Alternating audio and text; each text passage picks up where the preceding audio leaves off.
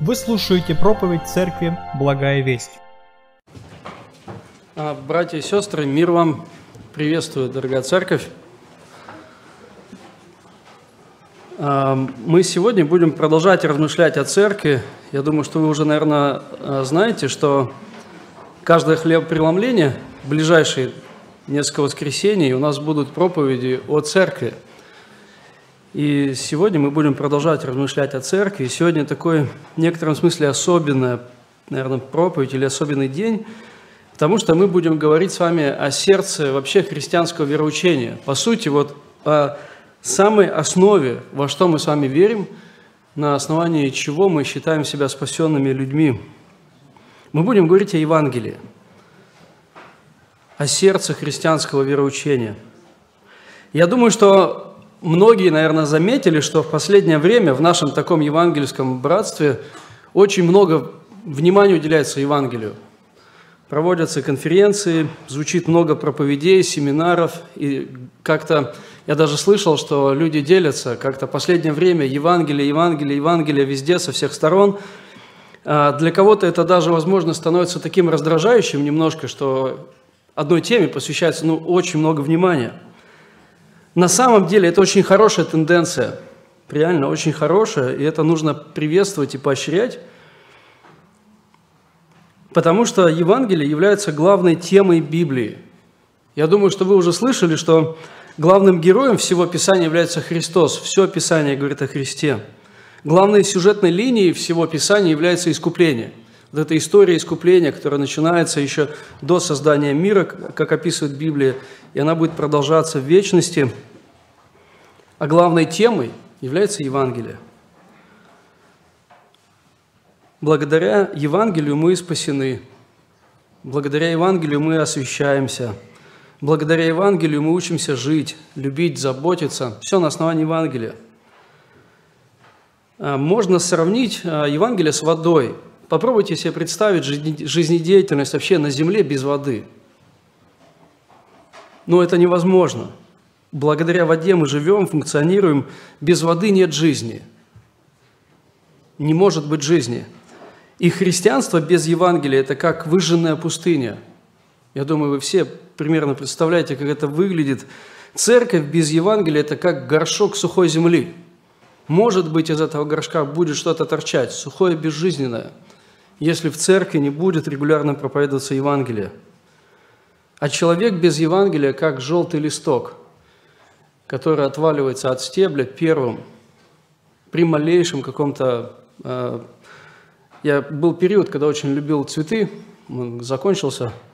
Сейчас я уже почему-то реже стал цветы поливать, и буквально недавно я открываю окно, там, ну, давно как-то не открывал занавеску в одном месте, и там стоит цветы, и просто он, знаете, такой желтый, листья, я просто потряс горшок, и они осыпались.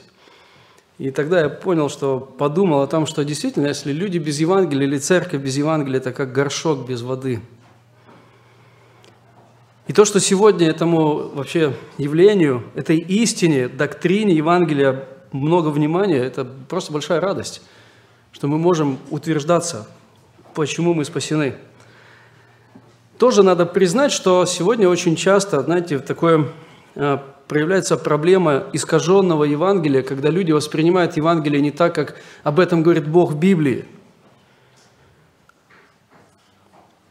И люди, когда думают о Евангелии, они впадают в разные крайности. Одна крайность – это когда люди поверхностно относятся к Евангелию, вроде бы спаслись, когда-то давным-давно покаялись, и жизнь человека сводится просто к посещению воскресных богослужений, возможно, даже нерегулярно – для, для такого человека Христос как, ну, возможно, ключ в кармане. Он появляется, когда есть необходимость. Просто Христос или Церковь становится такой одной из жизненных сфер. И очень часто, к сожалению, даже не самой приоритетной.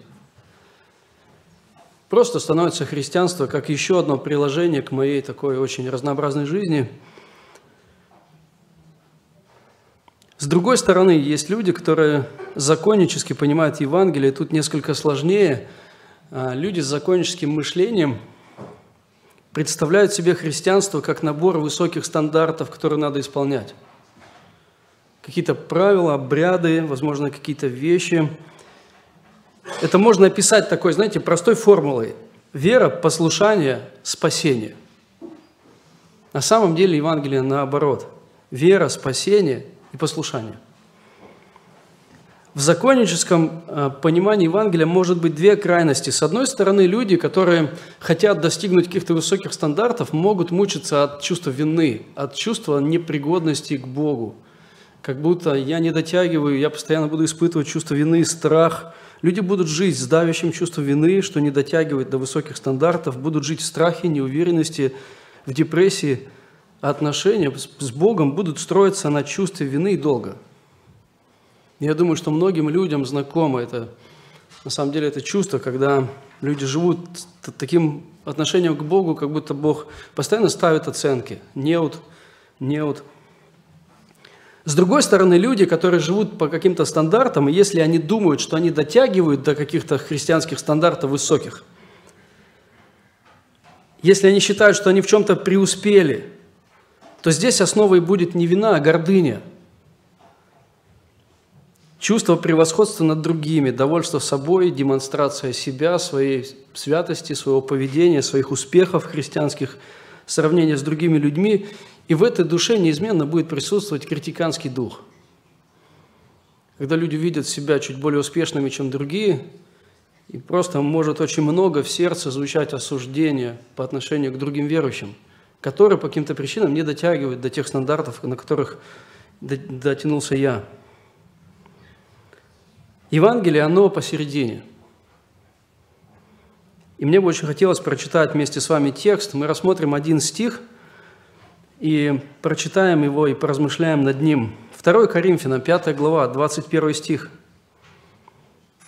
Это Евангелие, по мнению апостола Павла. «Ибо не знавшего греха Он сделал для нас жертвою за грех, чтобы в нем сделались праведными пред Богом, чтобы мы в нем сделались праведными пред Богом. И вот по сути этот текст говорит о таком величайшем обмене, который когда-либо произошел на земле. Что-то было взято от нас и дано Христу. Что-то было взято от Христа и дано нам. Вот примерно этот текст говорит вот о, о таком обмене, который когда-то в истории произошел. Наша худшая вина за грех, вина за все грехи, была взята от нас и дано Христу. Лучшее от Христа – это Его праведность, была взята у Христа и дано нам. Здесь, смотрите, можно этот текст разделить на, два, на две части. «Ибо не знавшего греха Он сделал для нас жертву за грех». И вторая часть, чтобы в нем, чтобы мы в нем сделались праведными пред Богом. Вот это и есть сердцевина христианской веры – то, что мы называем Евангелием, благой вестью, заместительной жертвой. Он стал виновным, чтобы нас оправдать, Он стал наказанным, чтобы мы были прощены, Он стал жертвой, чтобы мы были усыновлены. Это то, что Христос совершил. Вы знаете, я, несколько, я много лет назад, точнее немного, совсем недавно, я был очень далеким по отношению к искусству. Я вырос в деревне среди трактористов – а, самый, знаете, какой у меня был нелюбимый канал телевизионный? Канал «Культура». Когда я его переключал, у меня был нервный тик. Мне хотелось побыстрее переключить этот канал, потому что там была непонятная музыка, передачи, и хотелось побыстрее пролистать. Я не любил вообще все, что было связано с искусством. Но многое изменилось, когда я попал в Третьяковскую галерею первый раз – это перевернуло вообще мое понимание искусства. Мне многие говорили, Игорь, ты деревянный, но тогда я действительно понял, что проблема не в искусстве, а во мне.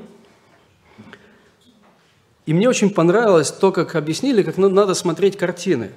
Сначала нужно подойти и посмотреть картину издалека, вот на расстоянии, чтобы увидеть вот ее масштаб, увидеть идею, сюжет, вообще понять, попытаться понять, что хочет художник сказать а, вот, ну, смотрящим людям – и потом, если это удалось хоть немножко, нужно подойти ближе и посмотреть на детали.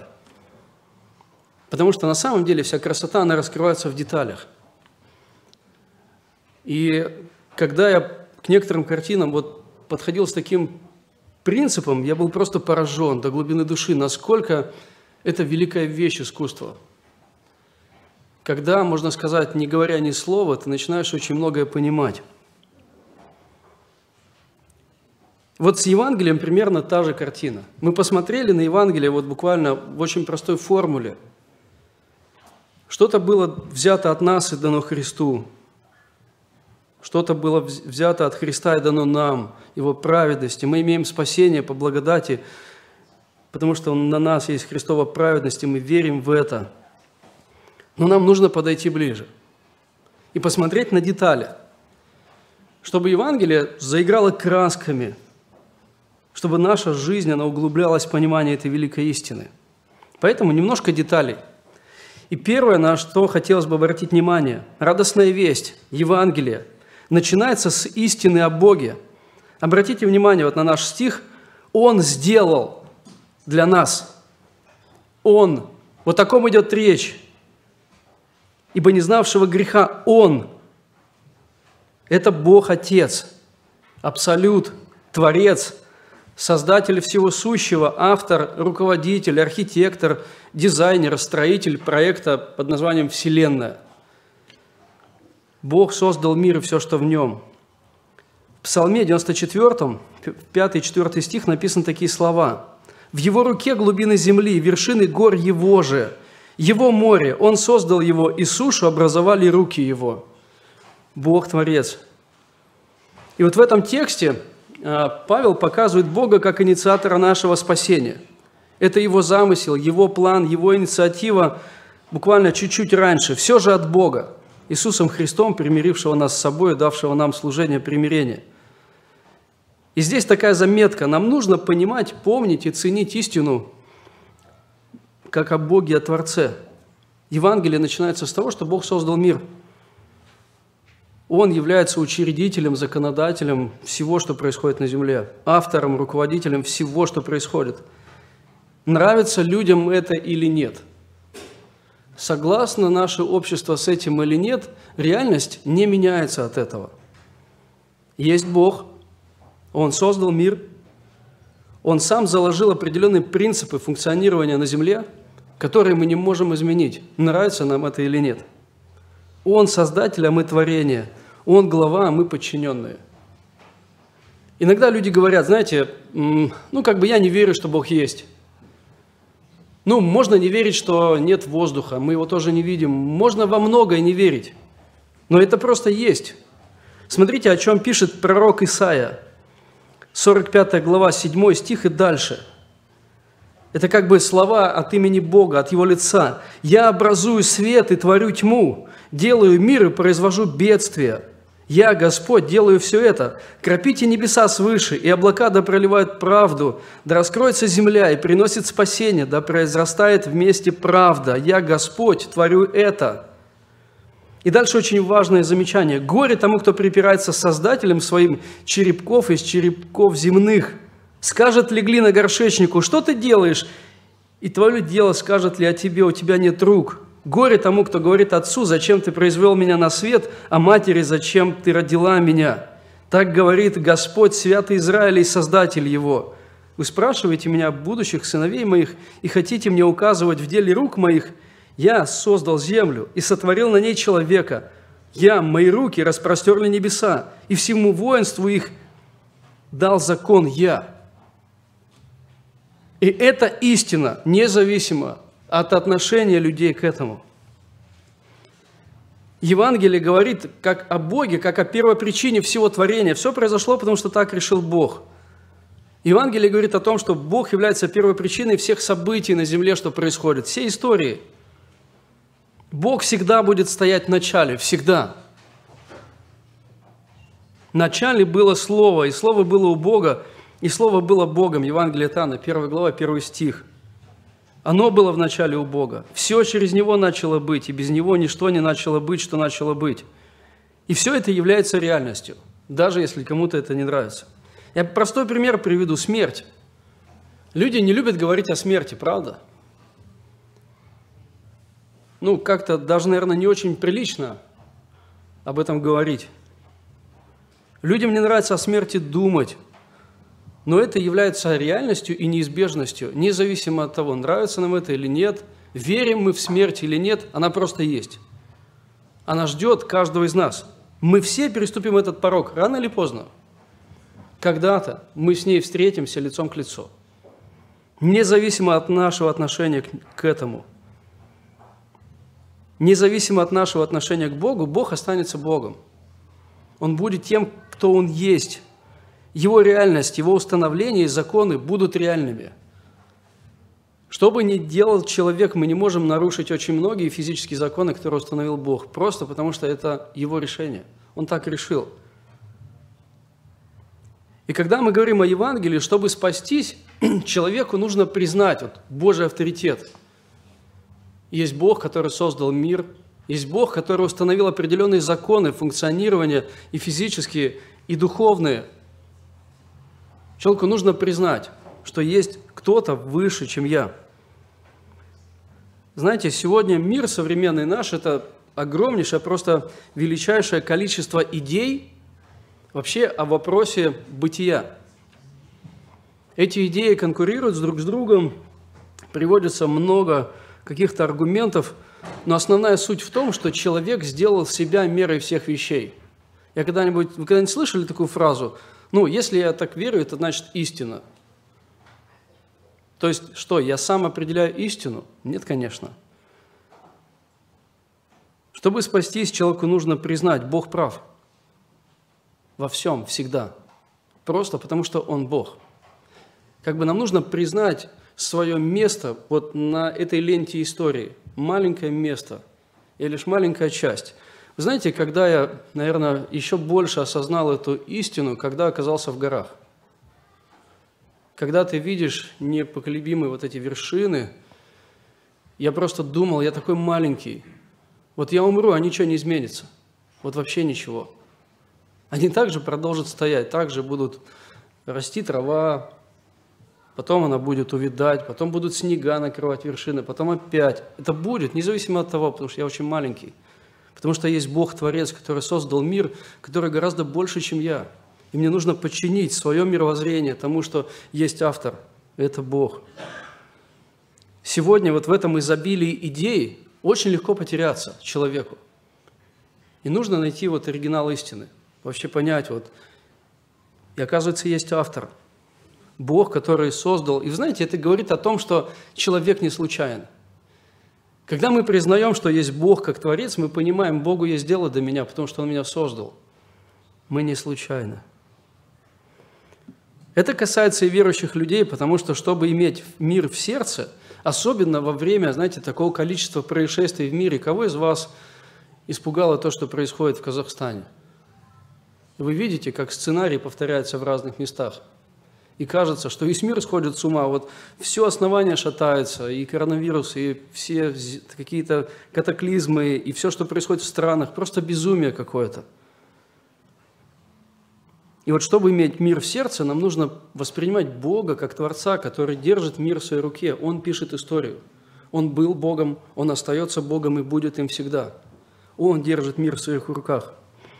Есть такой очень интересный текст. Книга про Исаии, 46 глава, с 9 и 10 стихи. «Вспомните прежде бывшее от начала века, ибо я Бог, и нет иного Бога, и нет подобного мне – я возвещаю от начала, что будет в конце.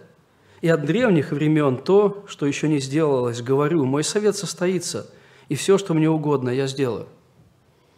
Бог будет писать историю независимо от отношения людей к этому, потому что Он Бог. И нужно это признать. Еще одна мысль. Нам нужно ценить и понимать и помнить истину о Боге как о инициаторе нашего спасения. Он инициатор, Он всегда делает первый шаг – мы видим с вами вот эта истина о Боге, как о Боге Творце, и в то же время Бог является инициатором. Смотрите, здесь такое наблюдение. Он сделал, то есть Бог что-то совершил через Христа. Мы дальше поговорим об этом. И очень много текстов, которые как бы показывают Бога Отца как инициатора вообще нашего спасения. «Ибо так возлюбил Бог мир, что отдал Сына Своего Единородного, дабы всякий верующий в Него не погиб, но имел жизнь вечную. Ибо так возлюбил Бог мир». Ефесянам 2 глава 4 стих. «Бог, богатый милостью Своей, по Своей великой любви, который возлюбил нас и нас мертвых по преступлениям оживотворился Христом, благодатью вы спасены, и воскресил с Ним, и посадил на небесах. И все это сделал Бог, Отец. Подумайте, Иисус пошел на крест не потому, что мы этого достойны, не потому, что мы этого искали, а потому, что Бог так решил из-за любви. Потому что Бог есть Бог – Книга про Исаии, 53 глава, 10 стих, очень удивительные слова. «Но Господу угодно было поразить его, и он предал его мучению. Когда же душа его принесет жертву умилостивления, он узрит потомство долговечное, и воля Господня благоуспешно будет исполняться рукой его». И сегодня мы с вами знаем, что христианство – это огромнейший мир – Миллионы-миллионы людей воскресный день славят Бога, потомство долговечное, которое, когда Евангелие из поколения в поколение передается людям, и несмотря на все гонения, церковь продолжает жить. Это потрясающе. Он сделал, ибо не знавшего греха Он сделал для нас жертву за грех. Бог взял наши грехи и возложил на безгрешного Сына, взял Его праведность и возложил на нас – вот этот величайший обмен. Есть много текстов, которые вот какой-то, ну, в разных красках, но подчеркивают эту идею. Любовь Божия открылась в том, что Бог послал в мир единородного Сына Своего, чтобы мы получили жизнь через Него. Любовь Божия, Отца, открылась нам в том, что Бог послал в мир единородного Сына. Любовь не в том, что мы возлюбили Бога, Он возлюбил нас – он возлюбил нас и послал Сына Своего в умилостивление за грехи наши. Бог полюбил нас не за что-то, а вопреки. Он так решил. Еще до создания мира, представьте, до создания мира еще ничего не было. У Бога был план спасения нашего. И Бог на протяжении всей истории – реализует свой план. Он пишет историю искупления на протяжении истории. Меня как-то, когда я еще был совсем маленьким, когда я только уверовал, меня поразила одна мысль. Мои родители с разных концов России. Мама с Костромской области, отец из Сибири. Они встретились, жили в очень хорошем городе, поехали на такое коммунистическое миссионерство осваивать целину, уехали в глубокую деревню и приехали именно в ту деревню, где, наверное, на протяжении 200 километров не было церквей. Они приехали именно туда, где она была. Я там родился и там уверовал. Бог нашел в глубокой деревне озлобленного трудного ребенка и подарил спасение. И вот когда я думал маленький об этом, я думаю, Господи, неужели Ты меня так любишь, что Ты меня нашел? в таком, можно сказать, ну, каком-то темном месте ты дал мне спасение. Он принял нас не из-за нас и принимает нас, не из-за наших поступков или поведения. Он продолжает нас принимать, он продолжает делать первый шаг. Он как отец, который, вот, дети ошибаются, а он обнимает их, воспитывает, где-то обличает, но принимает, потому что любит. Он делает первый шаг всегда. Он инициатор. Это так важно знать, потому что иногда нам трудно идти к Богу, но нам важно помнить, что Бог принимает нас на основании Христа. Если исповедуем грехи наши, Он, будучи верен и праведен, простит нам грехи наши и очистит нас от всякой неправды – Потому что что-то плохое было от нас забрано и дано Христу, и Он понес это. Вот сердце трепещет, когда мы перед любящим Богом стоим. И однажды просто признался своему сердцу, Бог победил меня любовью. Вот мое злобленное сердце Бог покорил тем, что Он любит меня. Не аргументами, не силой, а любовью – и он продолжает сегодня это делать.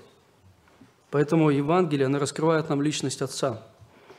Вторая мысль, которая смиряет нас, радостная весть. Евангелие раскрывает греховность человека. И это тоже радостная весть. Радостная весть Просто потому что как бы оно при Евангелие как бы показывает реальность. Люди живут в заблуждении. Человек сделал себя мерой всех вещей, а Бог просто показал правду. Он говорит, ты грешник, это правда. Неприятно, да, но это правда, и это здорово. Я, знаете, что интересно, что все люди на земле, независимо от вероисповедания, независимо от каких-то своих нравственных установок, религиозных, э, общественных, все понимают, что с этим миром что-то не так. Все понимают, что что-то ужасное произошло с миром, все это признают, независимо от светских, религиозных предпочтений. И интересный парадокс. Люди достигли невероятного просто прогресса в технологиях. Я думаю, вы все это знаете. Сегодня уже автопилот работает, люди ездят и не рулят. Очень много удивительных технологий, которые сегодня стали реальностью, а когда-то они были просто фантастикой, но сегодня они стали реальностью. Но в то же время люди вместе вот с этим а, развитием технологий приносит еще больше беспорядка в мир. Я просто приведу статистику. Примерно 188 миллионов человек погибло в результате войн и угнетений в 20 веке. 188 миллионов человек в результате войн и угнетений, несмотря на развитие технологий, спокойнее не становится. И здесь я задаю вопрос, почему? Я хочу зачитать одну цитату – Мир ужаснулся, став свидетелем атаки на башни-близнецы Всемирной торговой организации в Нью-Йорке 11 сентября 2001 года. Помните? Там погибло около трех тысяч человек. В Африке ежедневно случается 2 11 сентября. В 2004 году цунами в Индийском океане унесло 300 тысяч человек в один день. ВИЧ, СПИД ежемесячно наносит эквивалентный ущерб населению Африки. Вот когда мы начинаем смотреть на цифры, мы понимаем, с этим миром что-то не так. И несмотря на развитие технологий, несмотря на развитие в каком-то смысле нравственности, люди растут и так далее, много о себе говорят, лучше не становится. Я хочу задать вам вопрос – чтобы вы немножко подумали. Что бы вы могли подарить миру, если бы у вас такая была возможность, что-то подарить миру, чтобы это изменило жизнь людей? Что бы вы подарили миру? Если бы вы могли вот, э, обратиться ко всему миру, вам дали бы буквально несколько минут, и у вас есть возможность, прямой эфир, поговорить со всеми людьми на планете – и ваши слова были бы услышаны, что бы вы сказали людям?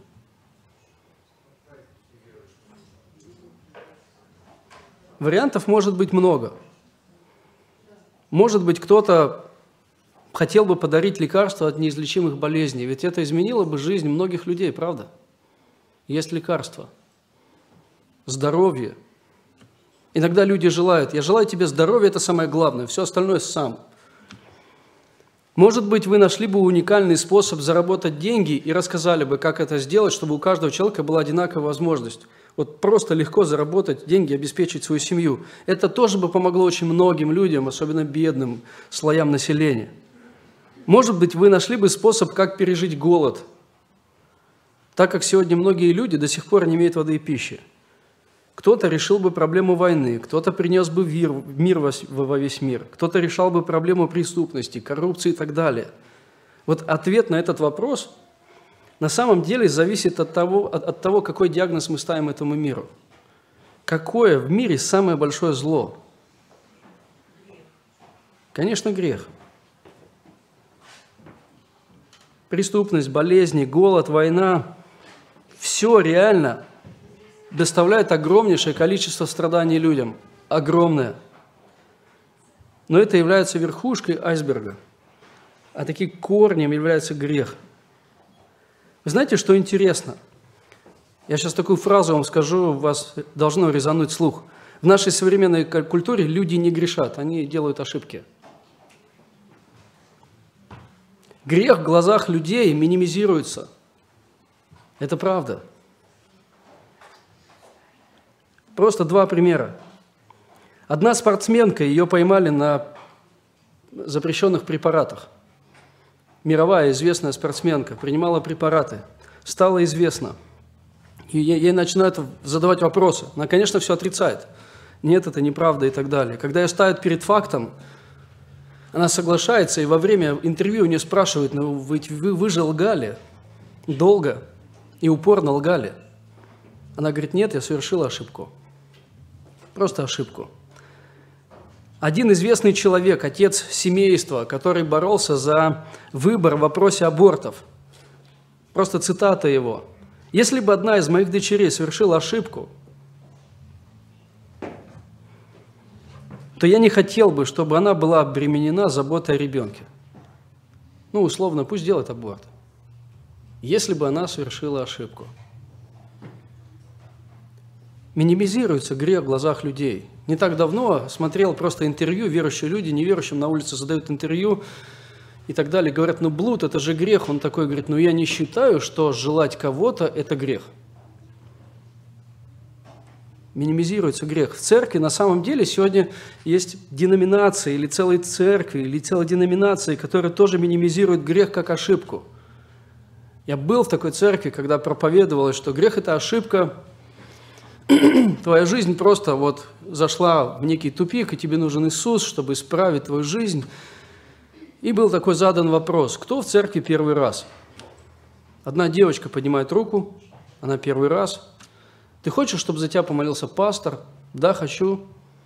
Пастор молится, она повторяет. А потом ей задается вопрос, ты знаешь, что сейчас с тобой произошло? Ты родилась свыше – ты теперь наша сестра, и обнимает ее, как будто там на небесах уже огромнейшая радость. Она просто в страхе, она вообще не поняла, что случилось. Она просто руку подняла и сказала, ну, помолитесь. Иисус пришел не просто, чтобы нас поднять из грязи, Он пришел, чтобы мертвого сделать живым, потому что проблема греха – это мертвость человека, человек мертв для Бога.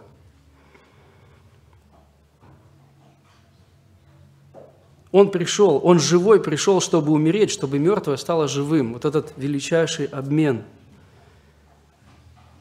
Библия говорит о том, что все согрешили, нет праведного ни одного, каждый заражен вирусом греха. Сегодня люди трясутся из-за коронавируса, но, к сожалению, так легко относятся к греху. Римлянам 3 глава, 23 стих. «Потому что все согрешили и лишены славы Божией». Все. Мы не любим зло вокруг нас, не любим его, но так легко не замечаем его в себе. Это касается и верующих, и в большей степени, конечно, неверующих. Но каждый заражен вирусом греха. Подумайте, вы смертельно больны. Это маленький пример.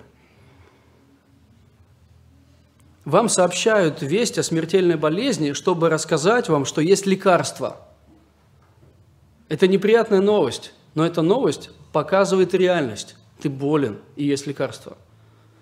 Но человек не хочет слышать плохих новостей. Он говорит, хватит, это просто недомогание. У меня просто температура. Человек волен так думать, но он болен.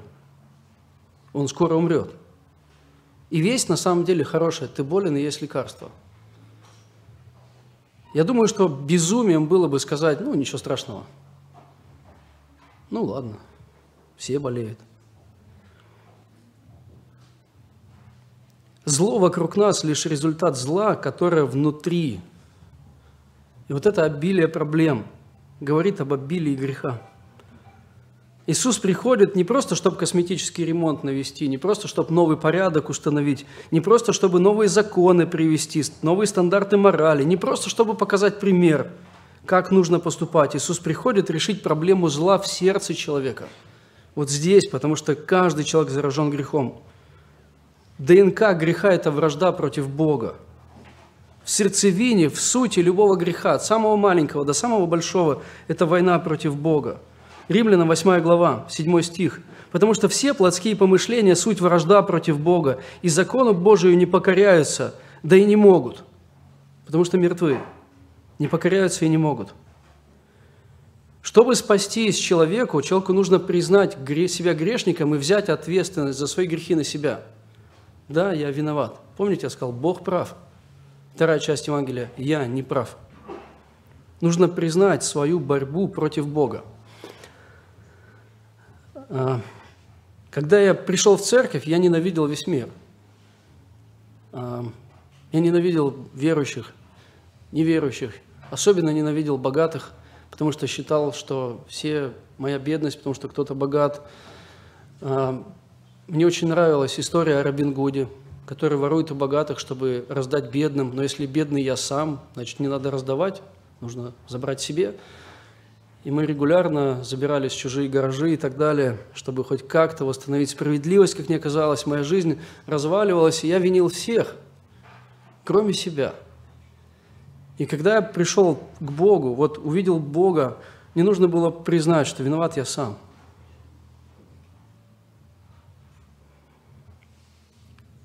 Для того, чтобы человеку спастись, нужно признать себя грешником. Бог прав, а я нет.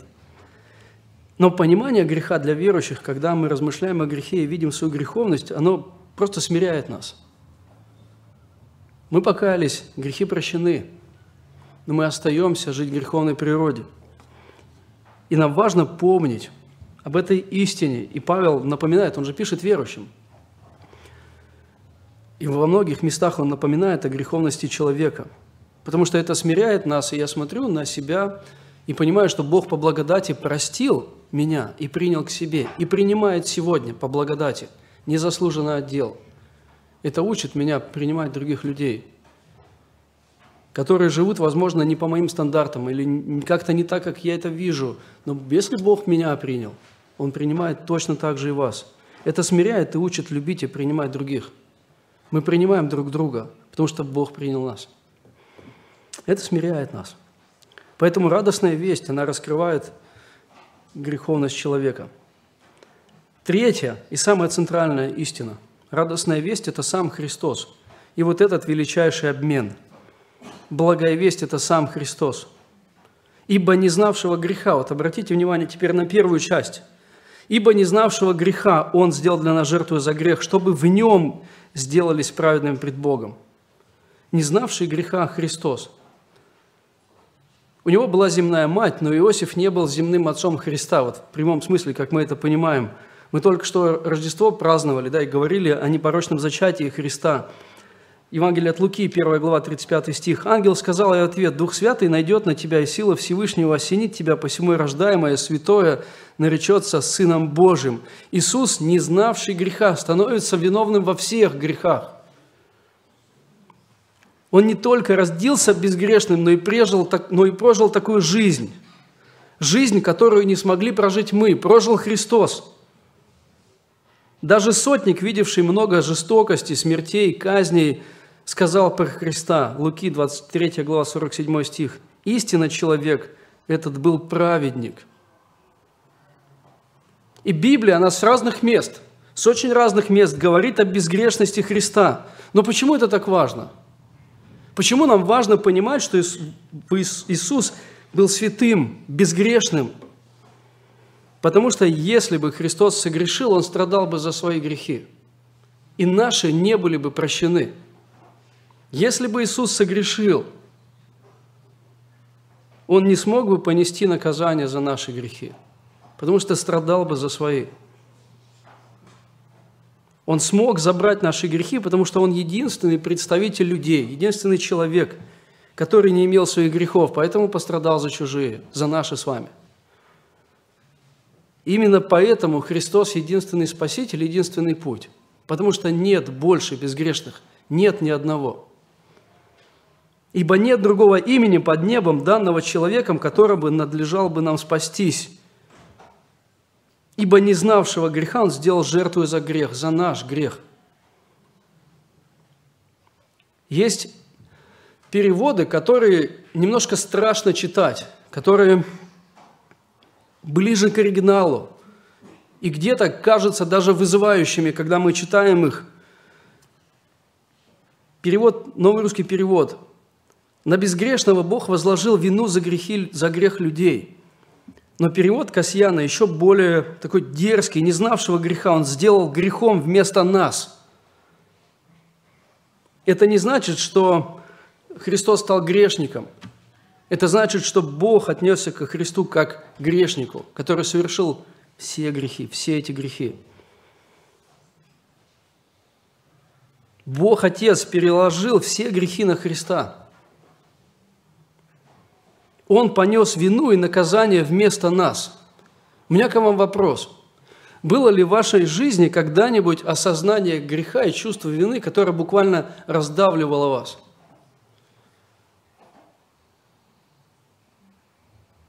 Какое-то небольшое количество может раздавить нашу душу. Подумайте, когда Христос взял на себя все грехи и понес это на себе. Не страшно это представить. Бог Отец поставил Христа в положение грешника, хотя Он таковым не был, и принял Его смерть в уплату за грехи тех, кто будет веровать в Него. Все грехи были возложены на Него, будто Он их совершил. Гнев Божий изливался на Него и был исчерпан.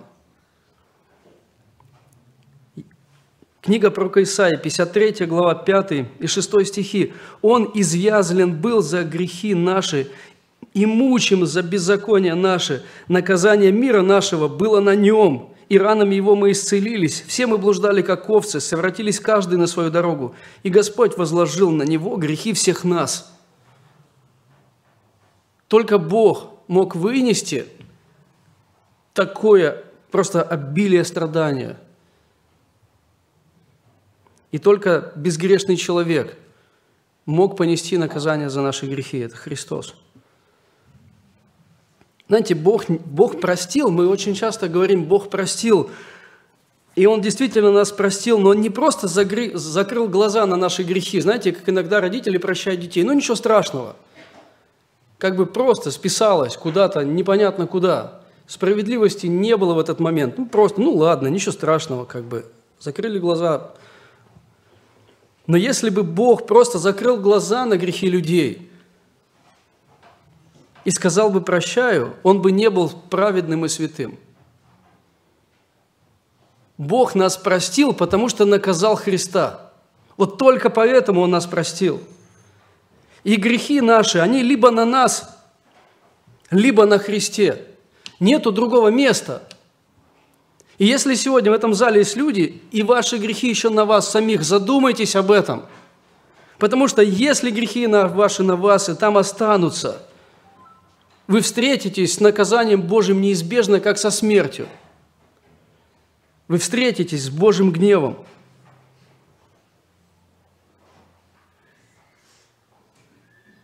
Он грехи наши сам вознес телом своим на древо, дабы мы, избавившись от грехов, жили для правды. Ранами его вы исцелились. 1 Петра, 2 глава, 24 стих – вот этот великий обмен, который величайший обмен, который произошел в истории. Один богослов писал такие слова. «Вы никогда не станете достаточно хорошим. Это не удавалось никому и никогда. Суть христианского спасения в том и заключается, что мы недостаточно хороши, но зато достаточно хорош Он, а мы в Нем». Павел вот идею вот этого обмена понял очень хорошо. И я покажу вам просто один текст, как это проявилось в его жизни. Помните, есть такое послание к, Филимену, к Филимону, и есть история маленькая. Был раб именем а-, Анисим, который обокрал своего хозяина и сбежал в Рим. Там в Риме он уверовал, стал верующим человеком через проповедь Павла. И спустя время Павел говорит, нужно тебе, дружок, вернуться назад. И вот он возвращает его назад и пишет и пишет Филимону, если ты имеешь, это 1 глава 17-18 стихи, пишет Филимону такие слова. «Итак, если ты имеешь общение со мною, то прими его как меня. Если же чем он обидел тебя или должен, считай на мне». Павел долг Анисима берет на себя. Считай это на мне. Иисус забрал наши долги – вот эта идея, что Бог взял наши грехи, возложил на Христа. Но это еще не все, это часть истории. Худшее грехи было взято у нас и возложено на Христа. Лучшее было взято у Христа и дано нам. И вот когда мы говорим о Евангелии, то очень часто мы как бы делаем акцент на грехе, на том, что вот Бог как бы простил нам грехи наши, но немножко, совсем немножко говорим о вмененной праведности. Но это величайший обмен. То, что было лучшее у Христа, было дано нам. И мы сегодня с вами это имеем, праведность Христову. Опять же, независимо от дел, она это есть. Если бы Бог просто забрал у нас грех, и на этом остановилась бы история, это привело бы нас к точке ноль. Он простил нам, но этого было бы недостаточно, чтобы войти в небеса. Этого было недостаточно, чтобы быть с Богом. Подумайте сегодня, насколько нужно быть праведным, чтобы пойти в небеса. Иногда люди думают, что просто хорошие дела должны перевесить плохие дела. Но этого очень мало. Этого недостаточно. Нужно быть таким, как Бог, чтобы войти на небо. Только так, таким, как Бог. Смотрите, что пишет Павел в послании филиппийцам. «И найтись в нем не со своей праведностью, которая от закона, но с тою, которая через веру во Христа с праведностью от Бога по вере». Вот оно условие спасения. С праведностью от Бога по вере. И только так. Недостаточно быть просто прощенным, как я думаю, в кавычках. Нам нужно, чтобы вот этот великий обмен полностью произошел. Бог забрал что-то у нас и дал Христу, взял у Христа и дал нам. Потому что другой праведностью не спастись, своей праведностью не спастись. Никто не дотянет до этих высоких стандартов Христовых. Поэтому Христос не просто снимает с нас вину, но и вменяет нам свою праведность через веру.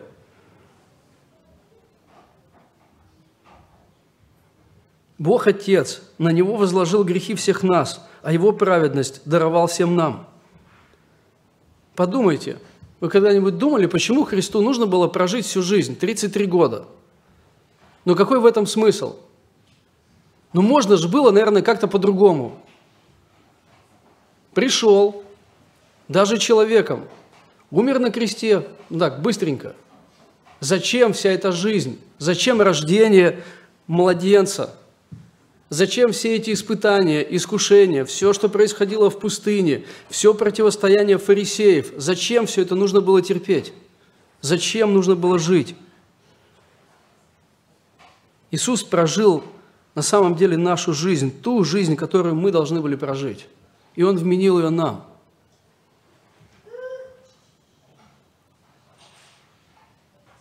Он прожил жизнь, которую должны были прожить мы. Он умер позорной смертью на кресте, которой должны были умереть мы. Он испил гнев Отца, который должны испить мы. Он воскрес, чтобы мы могли воскреснуть. Все страдания Иисус понес на себе за нас. И всю свою жизнь Он вменил нам и подарил ее по благодати – ибо Он одним приношением навсегда сделал совершенными освящаемых. И это вообще не вписывается в логику. Он сделал уже совершенными тех, кто идет к совершенству. Мы имеем юридическую праведность и фактически растем в ней. Это величайший обмен, величайший дар, величайшая радость. Просто удивительно – он не просто списал наши долги, но подарил нам гораздо больше, самого себя. Еще один богослов, не буду называть его имени, пишет такие слова. «Таков тот чудесный обмен, который Христу было угодно совершить с нами по Его бесконечной доброте. Приняв нашу нищету, Он передал нам свое богатство. Приняв нашу немощь, укрепил нас своей силой. Воспряв, восприняв нашу смертность, сообщил нам бессмертие – взяв на себя бремя гнетущей нас неправедности, дал нам опорой свою праведность, сойдя на землю, проложил, нам путь на небо, а став Сыном Человеческим, сделал нас детьми Божьими. И это удивительно. И нам нужно верить в это. то, что Бог совершил для нас во Христе. И последняя, финальная мысль. Радостная весть, она призывает к примирению с Богом. Примирение с Богом – это не просто интеллектуальное согласие с тем, что Бог есть. Иногда люди говорят, ну, я верю. Но вера больше напоминает как бы каком-то просто, окей, Бог есть, и я верю во что-то там, как говорят люди, но на самом деле речь идет о примирении. В этом же тексте, в, этом же, в этой главе, в конце, буквально в предыдущем стихе, Павел пишет такие слова. «Итак, мы посланники от имени Христова, и как бы сам Бог увещевает через нас. От имени Христова просим, примиритесь с Богом». И вот теперь подумайте, когда мы размышляем о том, что сделал для нас Бог, какой великий обмен Он совершил, и какой великий подвиг Он совершил из-за любви к нам, каков ответ Он ожидает от нас? Покаяние и вера. Примирение можно из, вот, объяснить вот этими двумя такими библейскими терминами – покаяние и вера. Бог призывает нас покаяться в грехах и довериться Христу. И вы знаете, что наша жизнь – это не просто покаяние однажды. Наша жизнь – это жизнь в покаянии. Когда каждым годом, с каждым в каком-то смысле моментом жизни серьезным – какой-то особенной Божьей работе, в какой-то период мы начинаем еще глубже понимать Евангелие, то, что Христос совершил для нас. Мы еще лучше видим несоответствие Божьим стандартам и понимаем, что мы нуждаемся в Божьей благодати и сегодня, несмотря на то, что уже спаслись. Мы начинаем еще больше ценить Христову подвиг и возрастаем в покаянии, и, и возрастаем в вере, в способности доверять нашу практическую жизнь, доверять Христу. Возвещая иудеям и еленам покаяние пред Богом и веру в Господа нашего Иисуса Христа. Деяние 20.21. Возвещая иудеям и еленам покаяние пред Богом и веру в, Хри... в Господа нашего Иисуса Христа. И здесь вера в Господа, обратите внимание, когда Он становится господином жизни. Покаяние – это не просто какое-то абстрактное изменение сердца. Иногда мы воспринимаем покаяние как просто что-то в сердце произошло – я почувствовал что-то, хотя, безусловно, у многих людей в истории Возрождения чувства присутствуют. И когда я покаялся, можно сказать, первый раз, и Бог коснулся моего сердца, это было что-то невероятное, что я пережил. Но кто-то не чувствует таких чувств. И у него вопрос, я что, неправильно покаялся? Покаяние означает изменить мировоззрение или изменить состояние сердца, когда вот внутри меняется направление нашей жизни, когда я был врагом Богу, и теперь я примиряюсь с Ним и хочу быть Ему другом, я подчиняю свою жизнь Его авторитету.